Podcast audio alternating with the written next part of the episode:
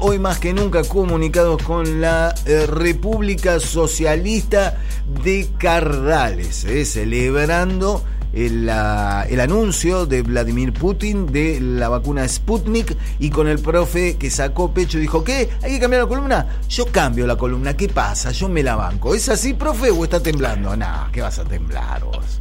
Es así, me lo pidieron a último momento. Lo, primero que quiero saber es si se escucha bien, hay buen audio de mi voz. Perfectamente te escuchamos, profe. Ah, perfecto. Me voy a comprar un micrófono soviético. Después, después tengo que hacerle una aclaración. Usted dijo República Socialista de Cardales, es República Socialista Soviética. Soviética, sí, sí, me faltó, me faltó, es cierto. No es lo mismo. Es la emoción, es, la emoción, sí. Es la emoción. Vamos a hablar de los grandes avances tecnológicos que ha tenido la Unión Soviética en esta especie de guerra fría que nunca terminó, porque para decidir ponerle Sputnik 5 a la vacuna contra el coronavirus, es que la guerra fría sigue, es más, la carrera espacial sigue. La carrera espacial. Eh, este, vamos a poner algunos ejemplos de esta, digamos, país con mala prensa que ha tenido este, la Unión Soviética. La energía nuclear civil la primera vez que fue utilizada fue utilizada por la Unión Soviética. Porque si bien fue Estados Unidos el primero en emplear la bomba atómica, la URSS fue la primera en utilizar la energía nuclear con fines pacíficos. La primera central nuclear que hubo comenzó a funcionar en junio de 1954 a las afueras de Moscú, en una ciudad llamada Omninsk. Tenía un reactor de uranio, de grafito, etcétera, etcétera, y después de haber sido creada, esta ciudad se convirtió en uno de los polos científicos más importantes del mundo. La desactivaron recién el 29 de abril del 2002 y hoy es casi como un museo. Yo sé tanto de los rusos, de los rusos. Ustedes saben que mi apellido es ruso, no sé si se habían este, dado cuenta. ¿Sabe lo que significa Wisniewski en ruso? ¿Qué significa? Esto se lo tiro, es la única vez que me voy a animar a decirlo, significa licor de cereza. Ah, el Wisniew y Wisniewski es el licor de cereza. Hablemos del Sputnik original.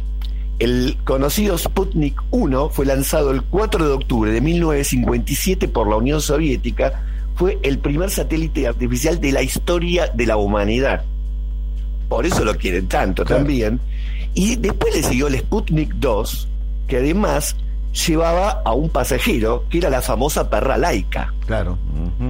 Metieron en el espacio un ser vivo, la perra laica, que acá en la Argentina tuvo su connotación cuando fue el debate sobre si abrir o no universidades privadas, que salió el debate y la, discusión laica o libre. No sé si alguna vez escucharon hablar de eso. Mucho Viñeque, Viñeque. Sí, ¿Qué, me dicen? No, no, mucho Viñeski me parece que hubo ahí. sí, sí, laica libre. Bien, eso será, será motivo de otra columna. Luego, también lanzaron la primera nave espacial tripulada, es decir, el módulo espacial llamado Vostok fue una nave espacial construida por la Unión Soviética que el 12 de abril de 1961 puso el primer vuelo espacial tripulado con el famoso cosmonauta soviético Yuri Gagarin. Ustedes saben que a partir de esto hubo cientos de miles de pibes que pasaron a llamarse Yuri. Claro. Este, es, como Diego Armando después de 1986. este, bueno, nosotros hicimos un gol con la mano y otro descomunal. Ellos metieron por primera vez una persona en el espacio, no tocó la luna. Ya hablamos de nuestra opinión sobre si tocaron la luna en el 69, pero este hombre se puso en órbita.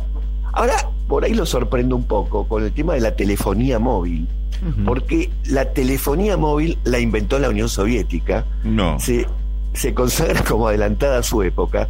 El inventor de la telefonía móvil fue el ingeniero electrónico Leodid Ivanovich Kuprianovich, parece una novela de Dostoyevsky, que a finales de los años 50 desarrolló un sistema de telefonía inalámbrica que se extendió por la Unión Soviética.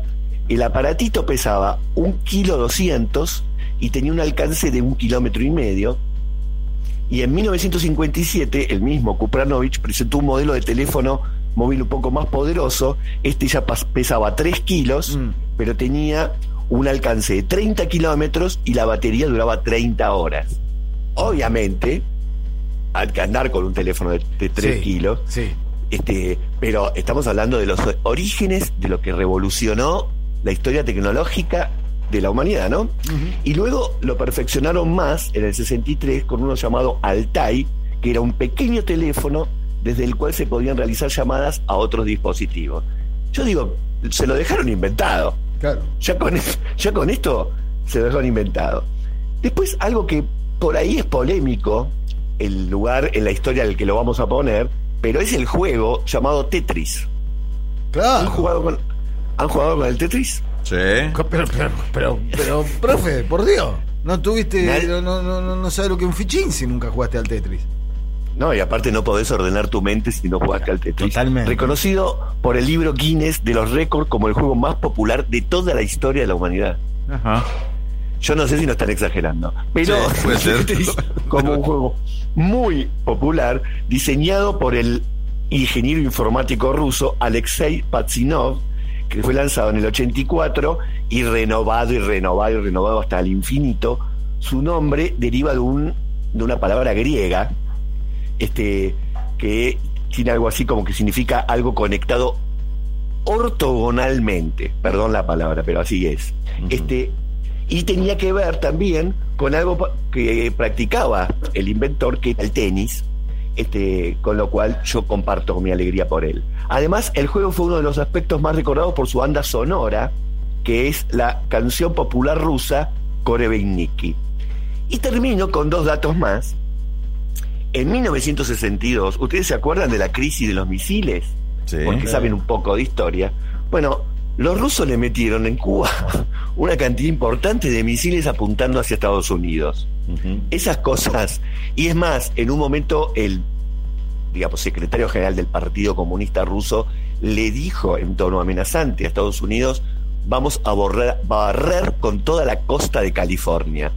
Eran los lenguajes de aquella época y tal vez el invento un poco inútil, pero más impresionante de los rusos, aparte de toda la tecnología nuclear y la cantidad enorme de misiles que hicieron, fue la que se llamó la bomba del zar.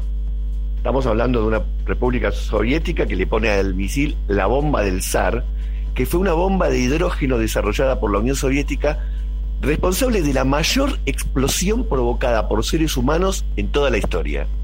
Esto fue un 30 de octubre de 1961, probaron esta bomba del zar y lo que produjo fue un efecto de una explosión de tal magnitud que está calculada en más o menos 3.000 veces más poderosa que las bombas atómicas que explotaron en Hiroshima y Nagasaki.